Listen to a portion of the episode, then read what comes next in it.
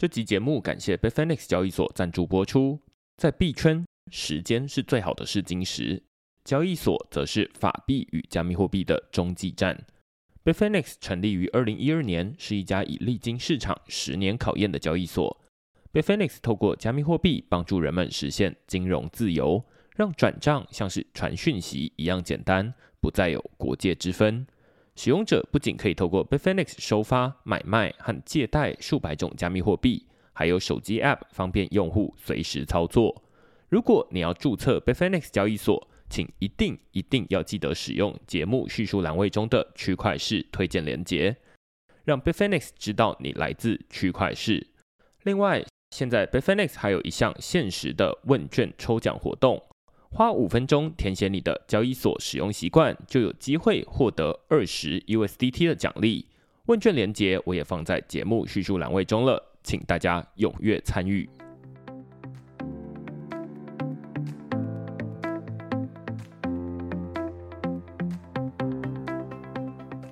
Hello，大家好，欢迎大家来到区块市的 Podcast，我是区块市的作者许明恩。那先简单介绍一下区块市哦，区块市一个礼拜会出刊三封的 email 给付费的会员，那其中一封就是你现在听到的区块市 Podcast。那另外两封我们讨论什么呢？第一封我们讨论的是 SEC 世纪诉讼，鸭嘴兽的意义与币安不能说的秘密。这篇文章这个标题单押了，然后我我在跟别人说的时候，他说：“哦，标题单押。”好，我们这篇文章呢，主要来讨论的就是最近大家看到国政府专门主管这个美国证券的这个委员会主管机关，叫做 SEC，这个美国证券交易委员会。呃，他们在六月初的时候，呃，陆续对全球最大的两家交易所，一家是币安，一家是 Coinbase 提起诉讼。然后告诉他们说：“哎，你们有分分别有哪些哪些哪些违规？好，所以我们接下来法院见。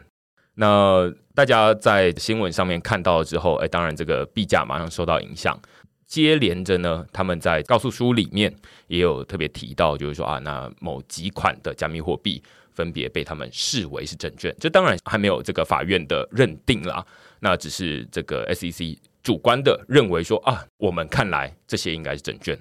那所以后续当然就是会有一些交易所，或者是像呃 Robinhood，他们就跳出来就说啊，那我们呃首先先预防性的下架这几款加密货币。那于是大家看到就是在过去这一个礼拜左右，你就会看到说啊，被点名到的几款加密货币，例如说 BNB、Solana、Matic 或者是 Atom 等等的加密货币，你会发现他们大概跌了百分之三十，哦，或者是更多这样子。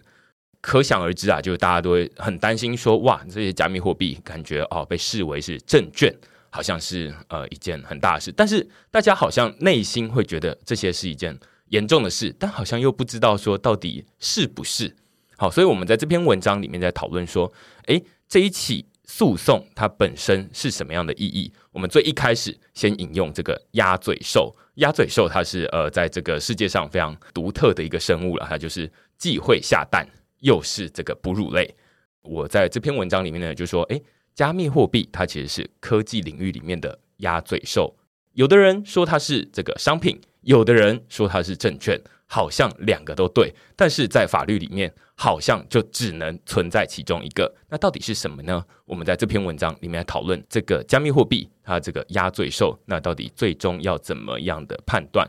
以及 Coinbase 的诉讼跟币安的诉讼，在本质上虽然两个诉讼在这个时间上好像很近，但我在文章里面讨论这两起诉讼本质上是不太一样的内容。另外一篇我们讨论的是英国禁止潜在空头设立二十四小时投资冷静期。那这篇文章其实，在最近这个矽谷的知名创投叫 A16Z。他们宣布说：“哎，我们要在这个英国伦敦开设全球海外的第一家实体办公室。”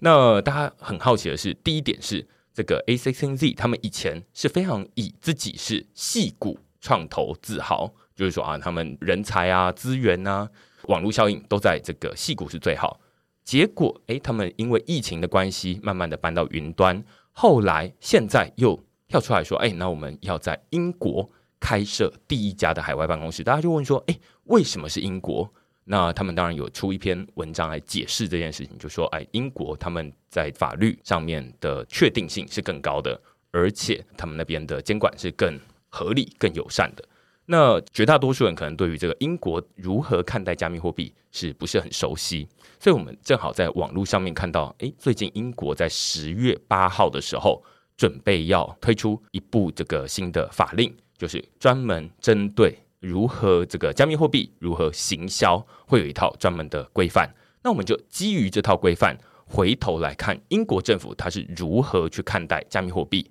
正好我们在讨论这个美国。政府他如何去规范这个加密货币？他就觉得说啊，反正你要么是证券，要么是商品。但是对英国来说，他就说啊，那我们不管这到底是证券还是商品，我们直接把它当成是一种独特的资产来看，它就是加密货币。我们不太管说啊，那它到底还要是什么？那所以他们讨论的是加密货币究竟要如何监管。好，所以我们在这篇文章讨论这个主题，那也让大家马上就能够对应说，哦，原来美国跟英国会有两种不同的做事的方式。好，那如果大家对这些主题有兴趣的话呢，欢迎到 Google 上面搜寻“区块势”，趋势的势，你就可以找到所有的内容了。也欢迎大家用付费订阅来支持区块势的营运。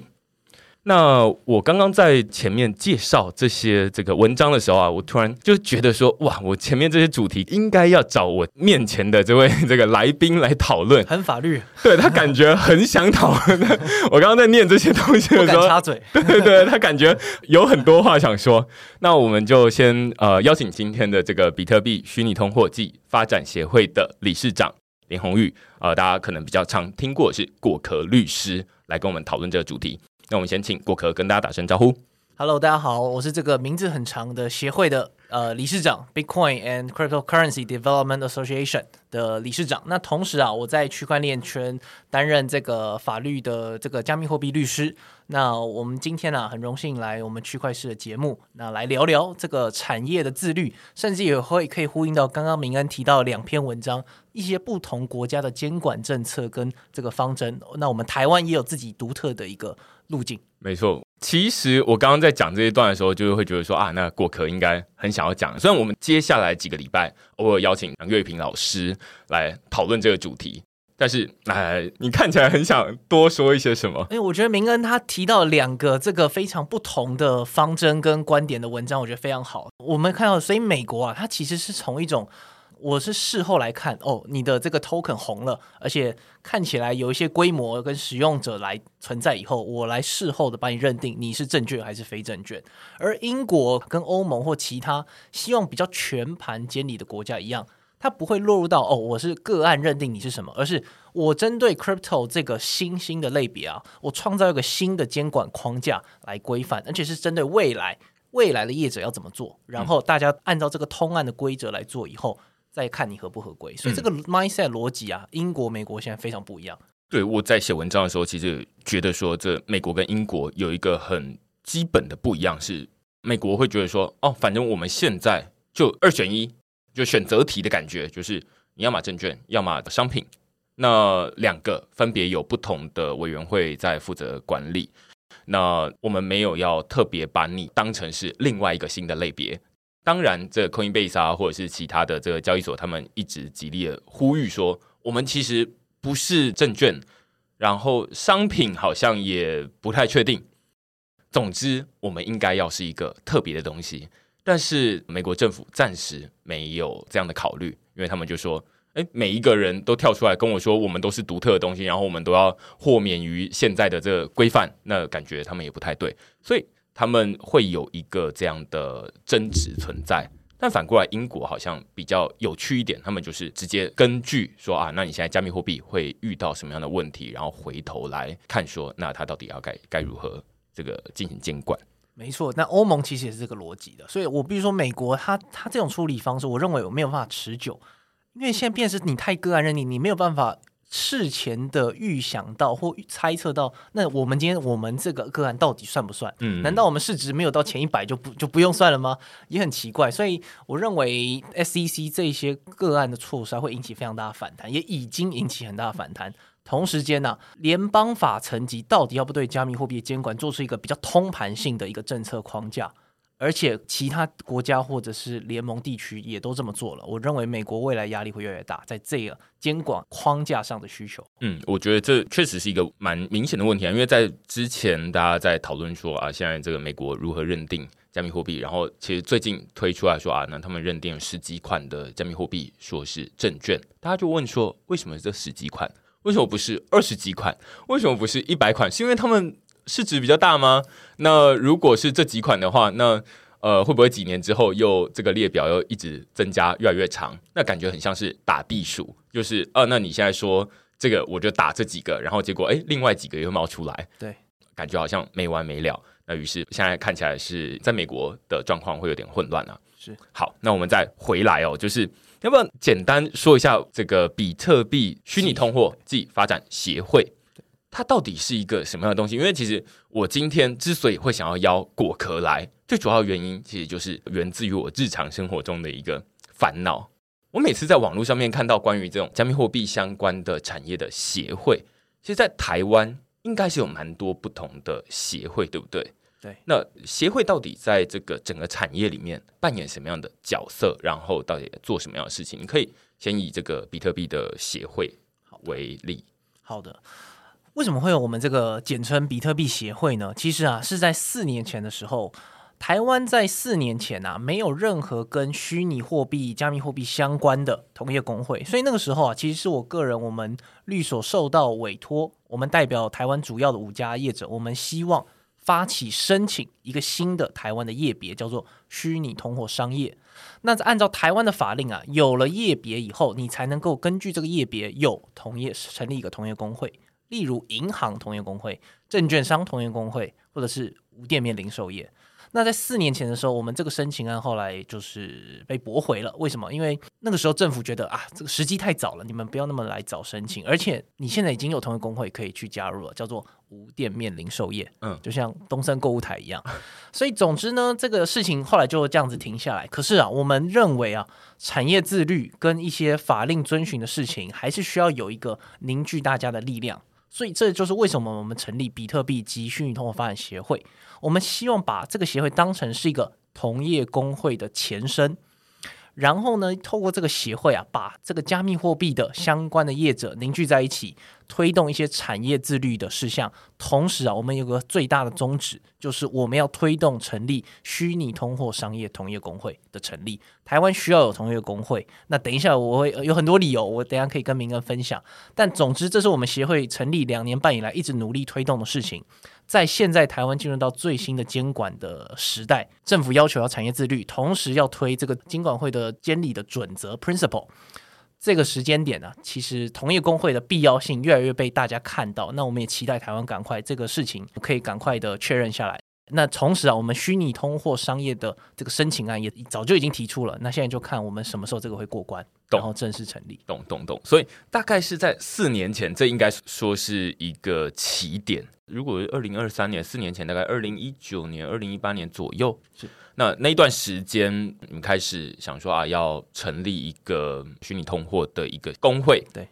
然后有这样的工会之后，可能它就可以变成是有一个呃产业自律约束相关的业者，同时之间要落实现在的一些监管的法规的要求。嗯这是同业工会的一个重要角色。OK，现在看起来有好几个不同的名词，我就代表整个 Podcast 里面最笨的那个人好了。没错，对对对。那我来法普一下我名词解释的法普。工会啊，是按照商业团体法有的一个组织。这个组织啊，是你在被划分为同一个业别下，你都依法需要加入的工会。嗯，例如化妆品的同业工会。嗯银行，你是做银行业，你就要加入这个工会，嗯、是法律，你有义务要加入。我之前好像有考到什么导游执照，然后他就叫我加入导游的工会。没错，那我们律师也有律师工会，嗯、那也有我们是依法必你必须要加入的，否则工会可以来罚你。这是要约束这个同不同的一个相同的产业的一个人员或者是公司。嗯、再来是协会，协会啊，它就是一个社团法人，那它跟公司不一样，它是非营利组织。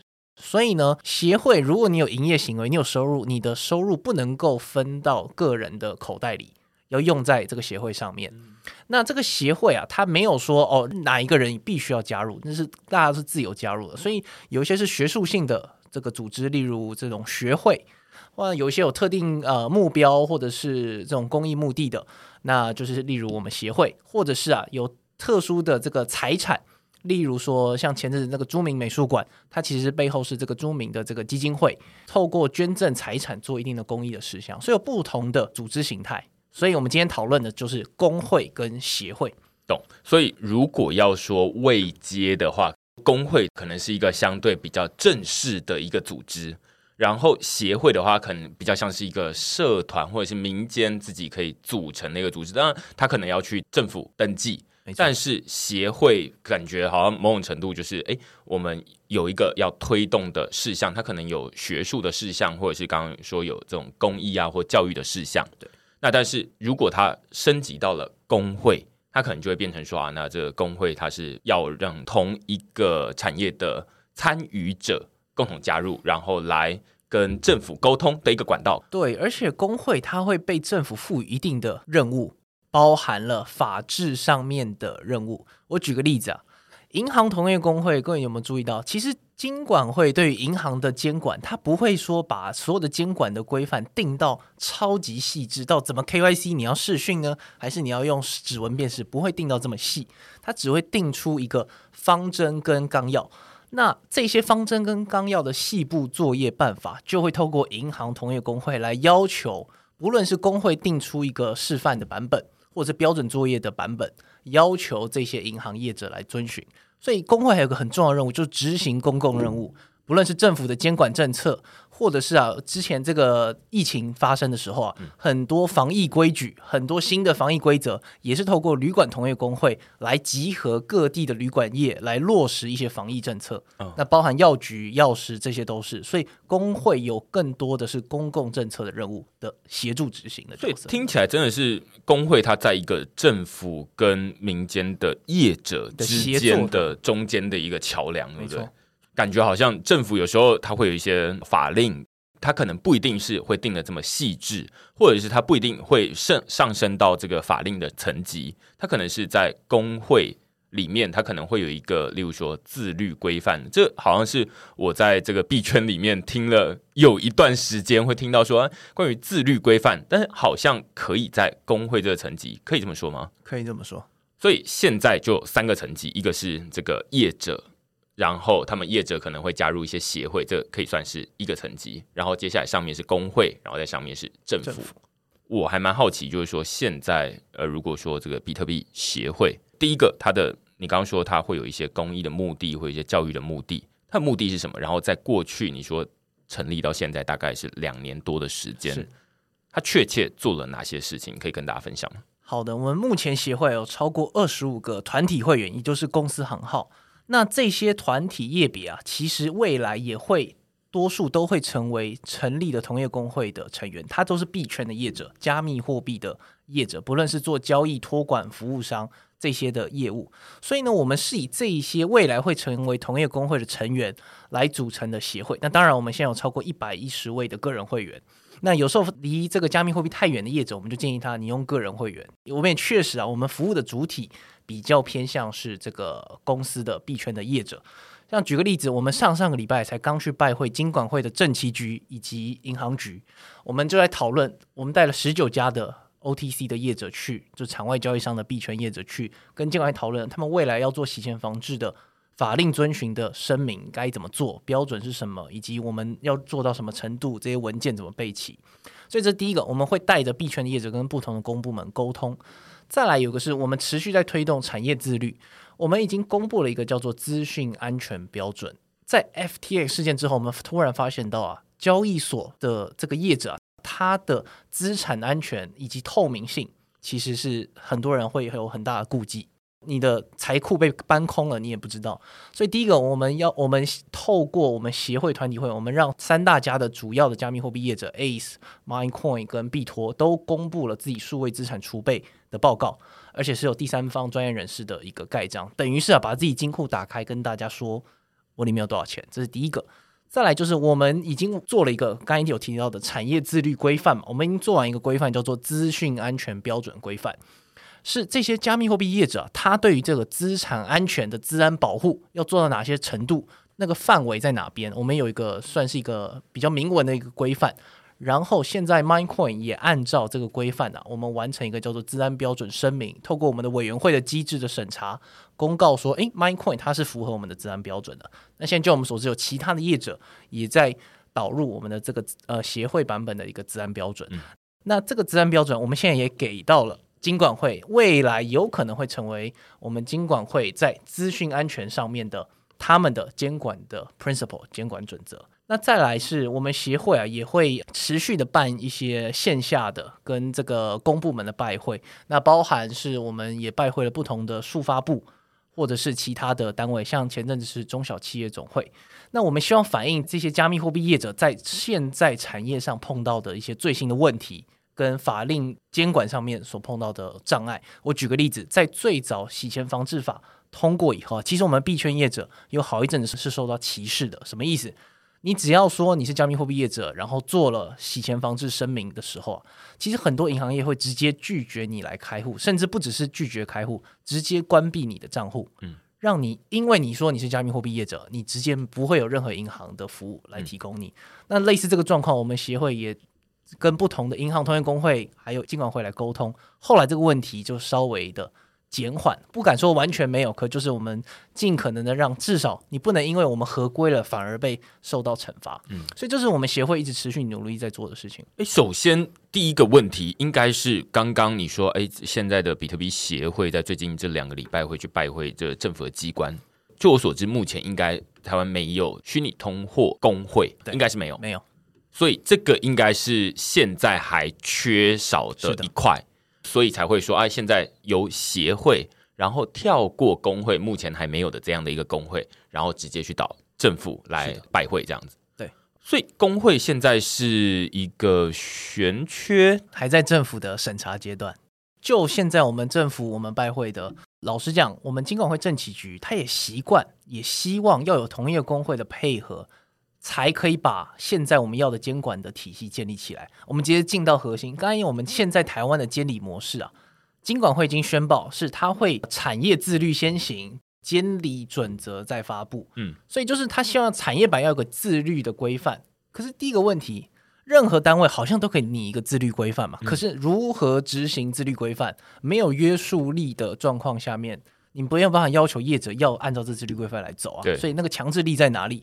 如果工会是把这个自律规范作为一个约束强制力的施行的一个单位的话，这个自律规范才有可能被施行。嗯，再来是政府的监理准则，这个监理准则目前有八大部分嘛，金管会有公告，但如何落实，其实就必须要依赖同业工会把这八大准则落实下去，否则这就是一个类似的一个口号，那没有法则或没有执行的。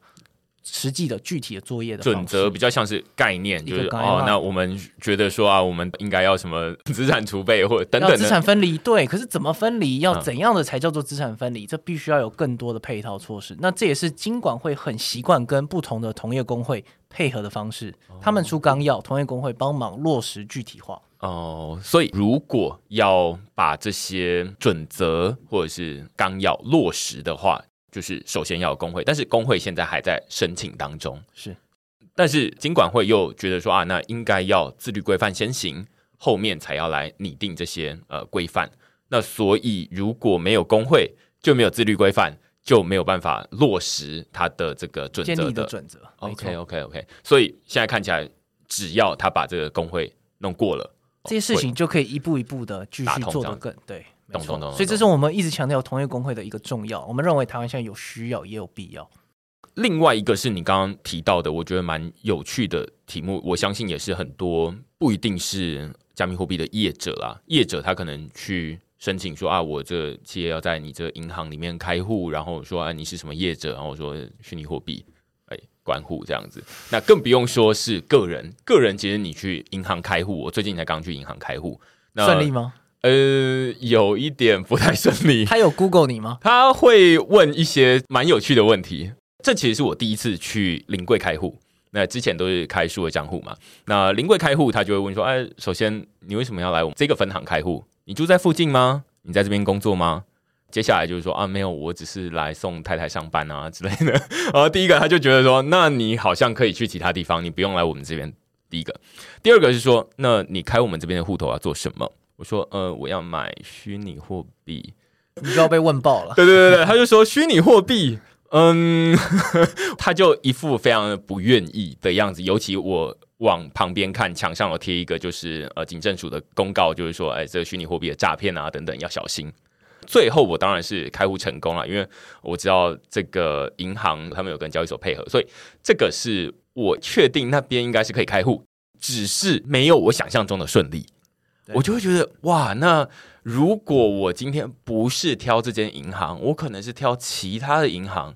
他可能甚至就直接不让我开户了。对，这就是你刚刚提到的歧视的问题，不止发生在企业，而发生在个人，应该也是非常常见。就是如果你是呃拿这个个人的银行账户来交易加密货币的话，他可能会觉得说啊，那你感觉好像至少心里面会有点扣分的感觉，这样子。我觉得以前我们可能会不知道，尤其是从个人来说啊，就会不知道说，那这到底要怎么让这个虚拟货币的名号在银行业里面被对，至少不要被污名化。对，那现在看起来，其中一个蛮简单的方式，应该是从这个体制内着手，就是，是啊，那我们至少要一个跟政府沟通的管道，然后透过这个管道来反映，甚至是回头来规范这些业者这样子。那工会是这样的角色，但是现在还没有工会的情况之下，就从协会的角度来出发。是的，OK OK，好。那另外我还蛮好奇，除了去拜会这个政府机关之外，我知道最近正好这个比特币协会有发布了一个产业地图。没错，你要不要说一下这个产业地图到底什么东西？好的，我们协会啊，在这个月份，我们正式发布了我们台湾二零二三年的区块链产业地图。那这份地图啊，就是过去啊，我们感谢很多前辈们，包含了 AppWorks，他们其实过去一直在持续的更新这个区块链产业地图，把不同的产业的从业者、业者，把它分类成不同赛道，让外界人知道说，哦，原来台湾区块链有这一些参与者，有这些 player，这些类别的厂商，某程度是第一个凝聚产业，第二个是让外部的不论是公部门或者是投资人 VC 可以看到台湾的这个区块链的力量。那后来很可惜，这件事情后来呃比较停了大概两年的时间。我们协会就认为说，哎，这件事情是对产业好的，所以我们自己内部讨论完一轮，我们决定好，我们要来更新这个区块链的产业地图，所以我们正式就做了一个二零二三年的版本。而同一时间，我们希望把这个地图啊做得更好，而且做得更细致。所以呢，我们的做法是啊，我们广发这个产业地图的一个调查问卷，让这些想要加入地图的伙伴跟业者啊。完整的，或者说更进一步，让我们更了解你，同时让我们知道说，哎，你是否可以在这个地图上，是否适合符合我们所谓的台湾的业者的一个定义，然后我们由我们的评选委员来决定要不要来更新上去。同时啊，我们也跟我们呃外部的这个调研团队 Non Capital 啊，他们有自己的市场调研的分析的团队，那我们同时也正在做这个区块链产业报告，我们希望把我们在地图上面的九大、十一大赛道啊。就从调研市场分析的角度来分析，那台湾市场的现况跟目前产业发展的现况，让这个地图的深度再更加的显露出来，让大家可以看到，OK，全貌的产业大概是这样子。同时间个别的赛道可以参考我们的产业地图，让不论是其他产业的人，或者外界的人，或政府端看到区块链产业，可以看到一个全貌，也可以看到深度。同时，我认为这是一个产业正常化的一个好的一个方式。所以这是我们协会目前决定就来做的。那产业地图已经做完了，七月四号我们会正式发布啊这个区块链产业报告。所以就是地图加报告，这是一个 set。懂懂懂，我不太确定有没有大家都有看过这样的产业地图啊，但是简单叙述一下，它其实就是一张图，它可能会分不同的领域。例如说啊，可能有交易所这个领域，那可能有这个区块链应用的领域，然后甚至有区块链做基础建设的领域等等等等，然后可能有媒体等等。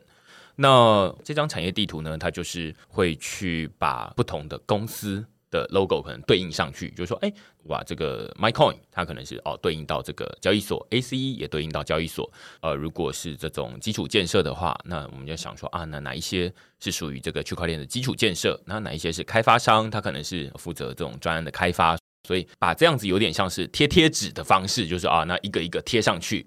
一方面，对于想要认识加密货币这个领域里面。尤其这张图它是以台湾为基础嘛，所以他就会知道说啊，那这张图感觉好像认得一些 logo，然后会说啊，那他们是在哪一个归类这样子。那反过来说，你也可以知道说啊，那这产业大概分成哪几类，现在有哪些应用，哪里竞争特别激烈？哦，这个交易所哦竞争特别激烈。哦，那个媒体竞争特别激烈，类似这样子，那你就可以看出一些端倪出来。这是我过去在看这个产业地图啦，那只是在过去的这两年左右的时间，大概每半年会更新一次。只是我猜，这种更新大概就是旧的一直都会放在上面，或者是有一些可能会死掉啊，那死掉没拿下来。那有的可能会啊，再新增一些分类，例如说啊，以前可能在这个二零一九年之前或者二零二零年前，啊、对，没有 NFT，这就是我想讲的，是就是没有 NFT。那后来哎，开始有一些 NFT 的这个交易所，可能 OpenSea 虽然很早很早就已经有了，但是大家就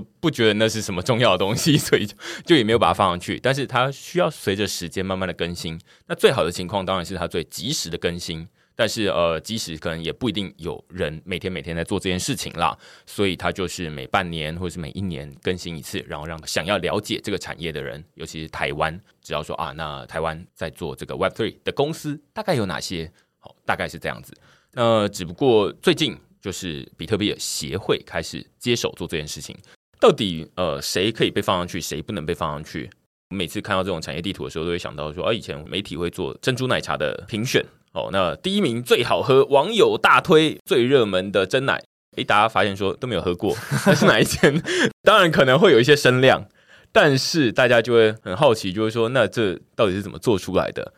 有时候有一些比较没有那么权威的媒体做出来的这个榜单，诶，有可能是买榜买来的，好，所以可能在。其他的领域，这是以前我们在看网络声量调查的时候，常常会有这样，因为你每次都说啊，你是第一名，那到底是什么样才衡量你是第一名？你的声量最大，那可能只有某些人听过而已。所以反过来说，我每次在看这样的地图的时候，都会很好奇，他到底做这份地图有什么样的目的？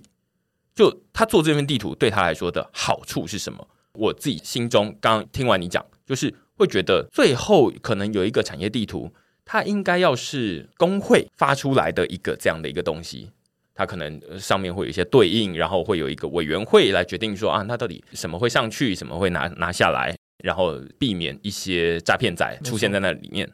类似这样子。但是现在当然我们前面讨论过，现在还没有工会，于是它可能可以由各个媒体啊、企业啊，或者是协会啊，都可以来做这样的东西。于是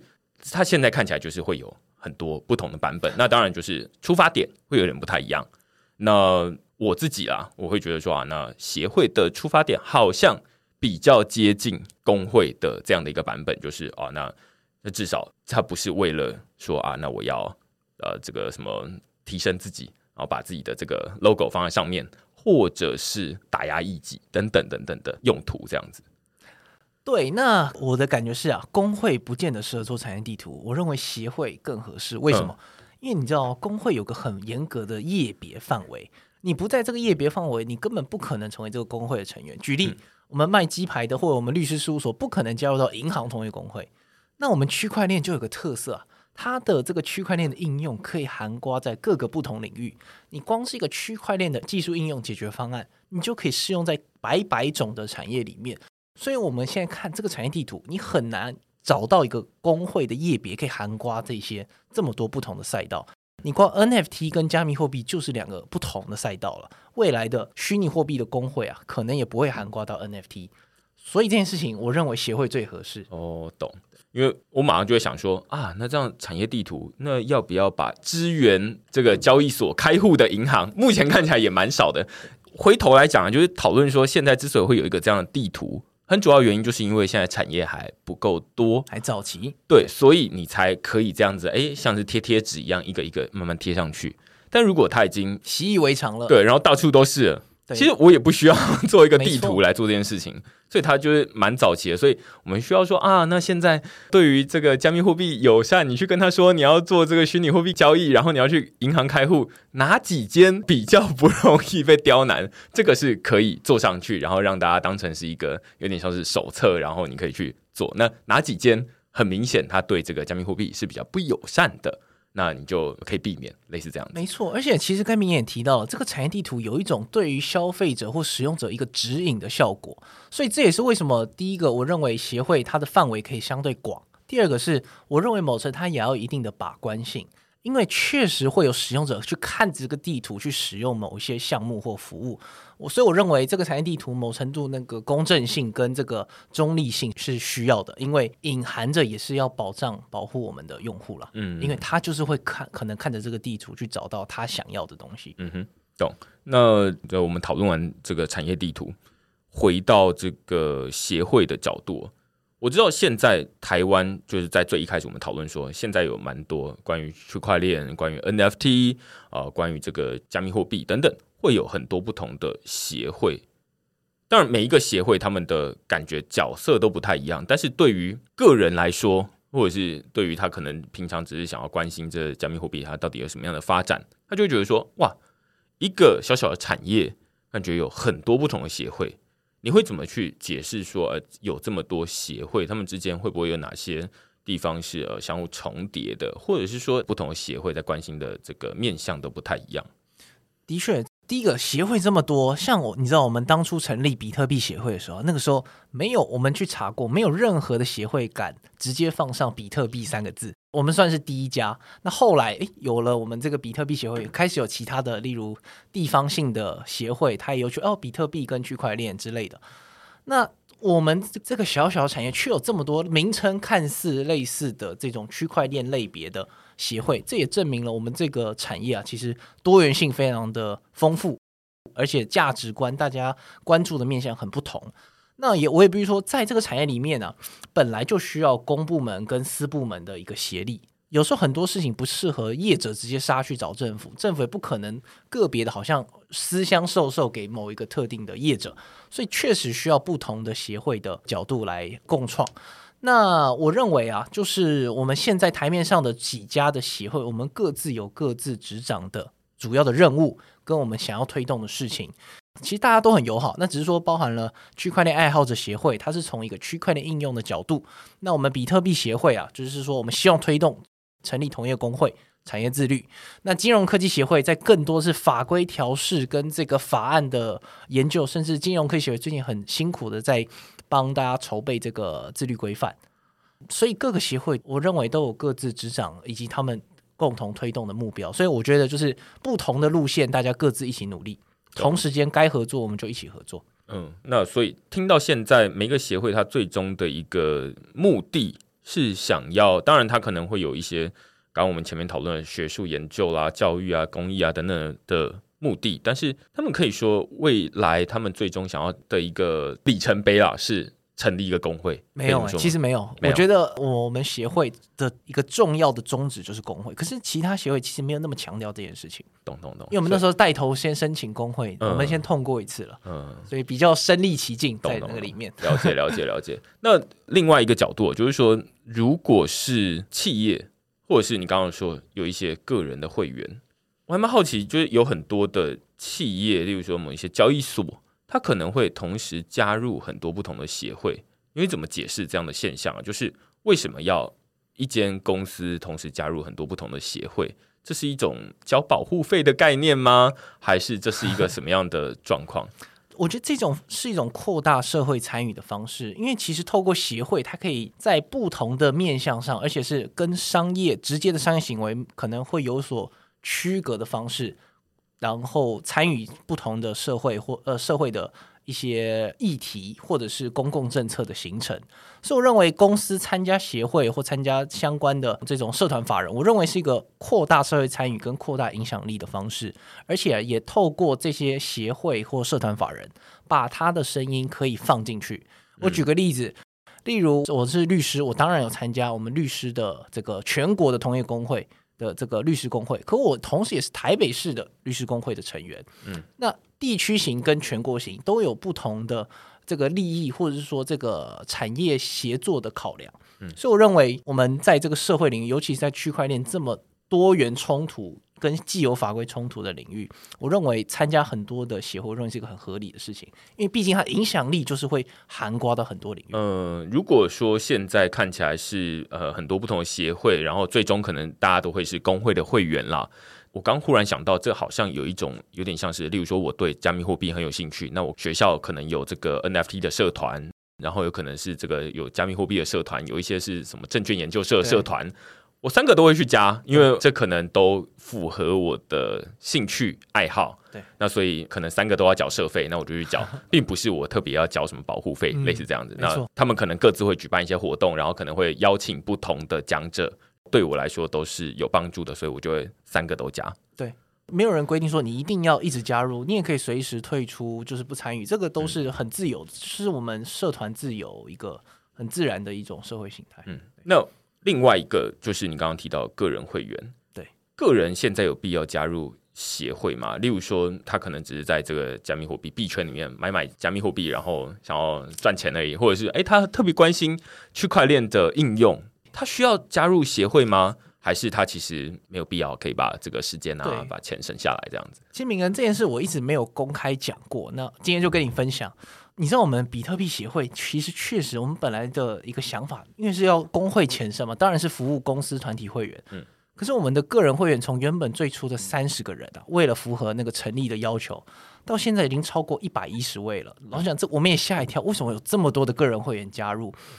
呃，你说是有没有必要？作为理事长，我们现在因为个人会员实在越来越多，所以我们努力的在办各种的，不论是线下线上活动，在服务我们的个人会员。我也努力在想新的 idea。所以，明恩，如果以后我们协会有机会跟区块链合办什么的，也拜托告诉我们。我们现在个人会员非常多，我们希望可以好好的服务给他们更好的社团的交流的性质。可是，我觉得第一个原因是什么？不是说我们做的多好。我认为第一个，我们当然是认真做事，然后同时间我们的名字。是一个，我认为名字是关键之一。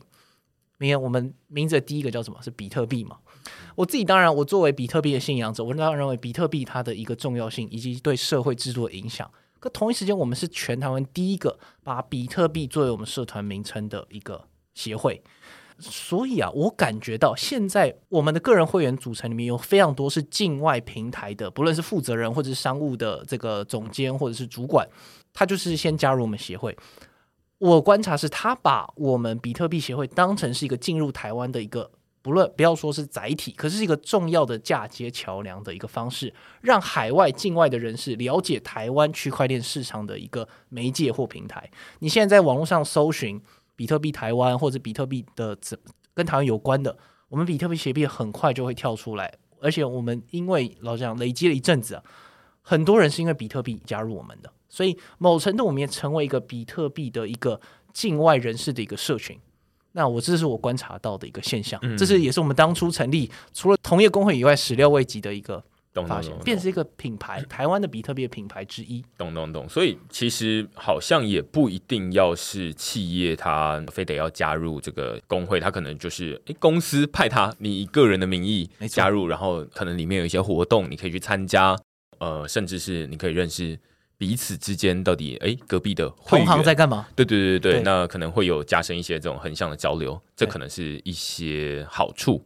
所以可以说到目前为止，比特币协会的很重要的一个目标就是想要推动工会啦。对，那但是推动工会也不一定是由协会来成立工会嘛，因为那工会感觉好像是由整个产业共同这个成立。但是我现在回头想要讨论的是最前面你。提到有一个在还没有这一个虚拟通货的业别的时候，我们现在被归类在你刚刚说那个叫什么无店面零售业，无店面零售业，所以这是在哪一个部分的归类？就是我们可能是你要去登记你的业别的时候，例如说，哎，MyCoin 交易所好了，它可能要被登记在这个无店面零售业吗？OK，我再来法普一下，我们现在讲的业别啊，是商业团体的业别。跟我们在经济部工商登记的这个营业项目啊，又是不同的逻辑。业别决定了你有没有这个同业公会，可是不等于有没有这个营业项目代码。所以营业项目代码跟业别又是两回事。我们现在有无店面零售业，但那个名称啊，不会好像直接移植到这样那个营业项目代码，那个名称不太一样啦。代码我记得就是叫零售业，没有说是强调无店面了。那所以啊，营业项目代码又是另外一个议题，这也是我们之前去经济部开会，我们那时候在讨论要不要新增一个，不论是区块链技术应用的营业项目，或者是虚拟通货商业的营业项目。嗯，可是因为那个时候经济部他们觉得啊，在业别还没有确定之前呢，我们营业项目代码先缓一缓，所以现在你还是没有办法选到一个可以完全契合到。不论是加密货币的一个业别，可能就只有例如第三方支付啊，什么软体的服务啊、嗯、那种的营业项目代码。懂懂懂懂懂。所以现在看起来好像又是两回事这样子。对，了解。那最后啦，我们想要讨论的是，我觉得回到最一开始在讨论这个美国遇到的状况，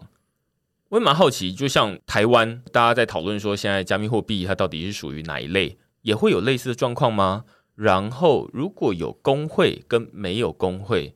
对于解决、讨论、沟通这样的状况，有什么样的差别？好的，美国的做法，反正就是我最后我个案我来认定你到底是不是我在既有法规下面的有价证券。那台湾目前看起来没有要走美国的这种执法路径，我们台湾金管会也有权利、也有权限去认定个案你是不是有价证券的 token 哦，金管也有这个权利，只是金管会。近几年并没有这么做。那台湾采取路径，我目前它采取的，因为我们有帮政府做一些外国立法例的研究，目前看起来，我们台湾政府希望去参考其他国家，包含了欧盟、韩国、日本、新加坡，他们对加密货币的监管框架，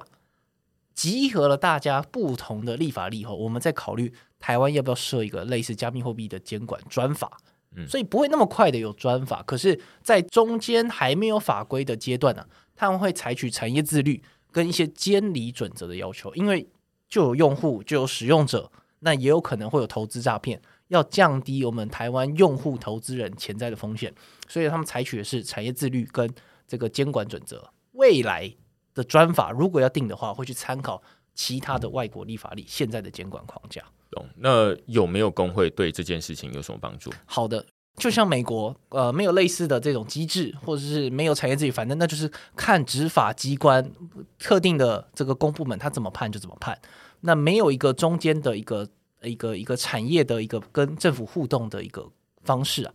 那其实同业公会这个模式做最好的是日本，日本现在啊，它的密码商有一个同业公会，针对 STO 也有一个同业公会。透过政府跟同业公会的协作，把整个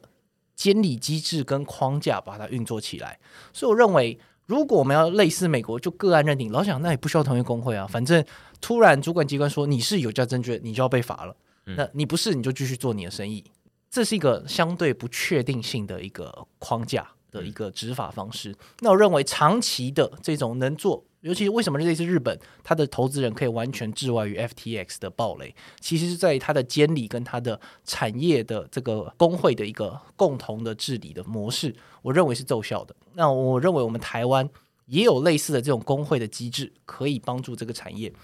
同时也保障消费者跟或投资人。所以，如果发生台湾的话，工会比较像是这呃政府，如果他要执法的话，跟业者之间的一个缓冲区。那相对之下，像美国，我们看到的状况就会是，呃，Coinbase 它要马上去提交给法院，说，哎，叫 SEC 赶紧就是做出一个决定啦。然后 SEC 就马上就说，啊，那你违法了。然后我们就就要先送 Will Notice，然后说，哎，我们准备要告你喽。然后多久之后？直接进入司法程序了。对。可是从业工会是我们在这个框，我们在这个监理框架下，我们如何共同的来把这个框监理框架运作起来，甚至把一些。实际上怎么具体落实监理的步骤，把它具体化成一些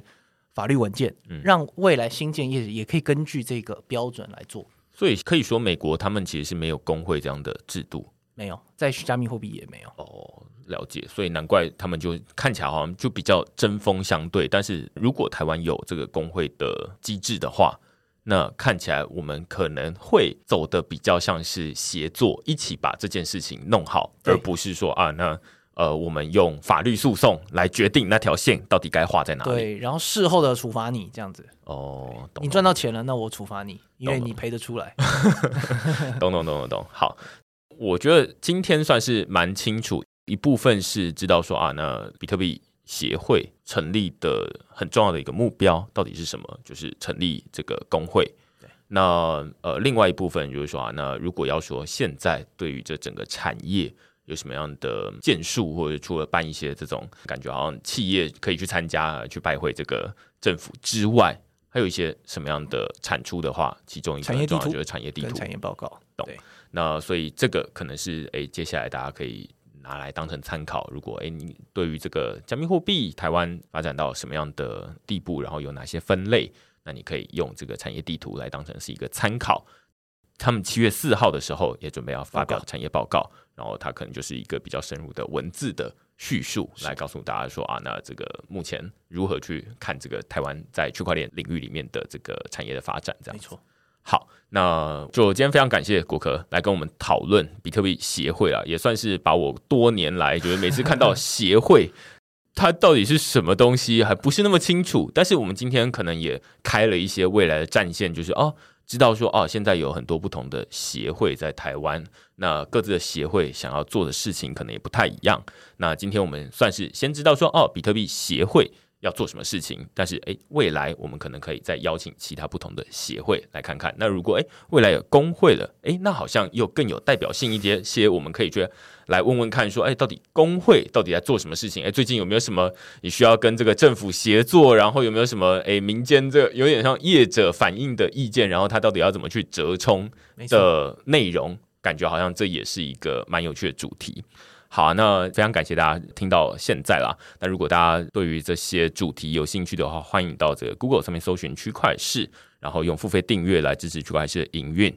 同时也帮助区块式制作出像今天这集你喜欢的好内容。那我们就下个礼拜再见喽，拜拜，拜拜。